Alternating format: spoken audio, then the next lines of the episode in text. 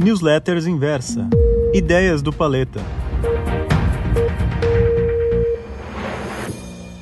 Olá, leitor. Nosso time todo se posicionou nas últimas semanas sobre o polêmico tema Small Caps ou Cripto. Na última sexta-feira começou o desafio da Inversa de qual classe de ativo tem potencial para gerar mais retorno no curto prazo. Para ser mais preciso, em 21 dias.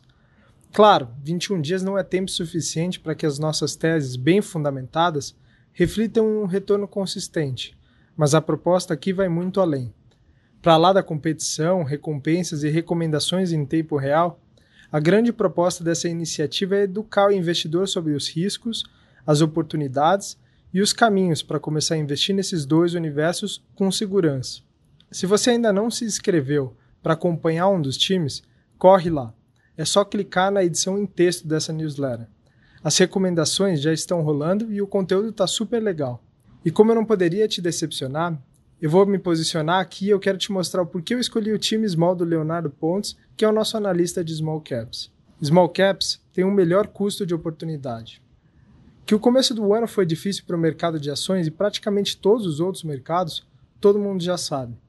Os investidores fugiram para a segurança e as ações das pequenas empresas Aquelas que usualmente possuem pouca cobertura da mídia e dos analistas sofreram bastante. Do pico atingido no início do ano, o índice das pequenas gigantes chegou a acumular uma queda superior a 50%. No entanto, esse mesmo movimento agressivo que impacta as small caps em períodos de medo e também de incerteza, fazem com que as empresas de pote um pouco menor se alavanquem em um movimento de recuperação da economia. É natural que em um early cycle ou início de um novo ciclo de alta, as ações que mais subam sejam justamente as blue chips, as ações das maiores e mais valiosas empresas da bolsa. Estou falando de Petrobras, Itaú, Vale, entre outras empresas. Exatamente aquelas que possuem maior representatividade no Ibovespa, que é o principal índice de referência aqui no Brasil. E por que isso acontece? Esse comportamento ele pode ser explicado em grande parte pela alta representatividade do investidor estrangeiro no volume total transacionado em compras e vendas na Bolsa Brasileira. Para que você tenha uma noção, em outubro a participação desses investidores foi de 48%.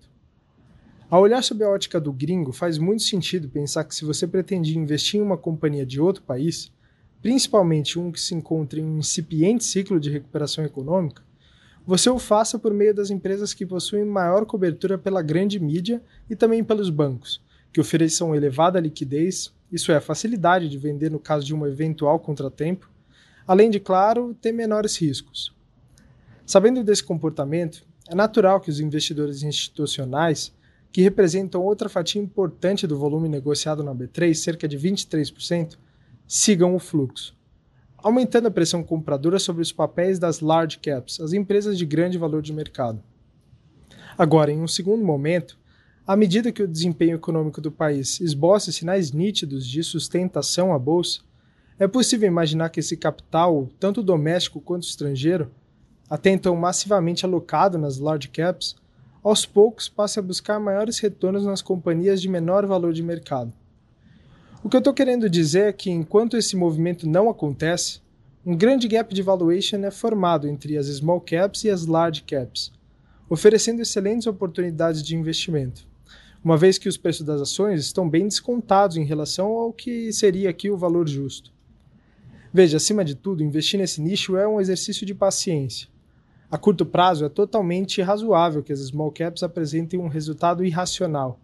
E é exatamente por isso que o Leonardo Pontes está usando o seu modelo quant para tirar uma vantagem adicional nesse momento. Mas a médio e longo prazo, a tendência é que observemos resultados consistentes e acima dos índices de referência, no caso aqui do Brasil, do índice Bovespa.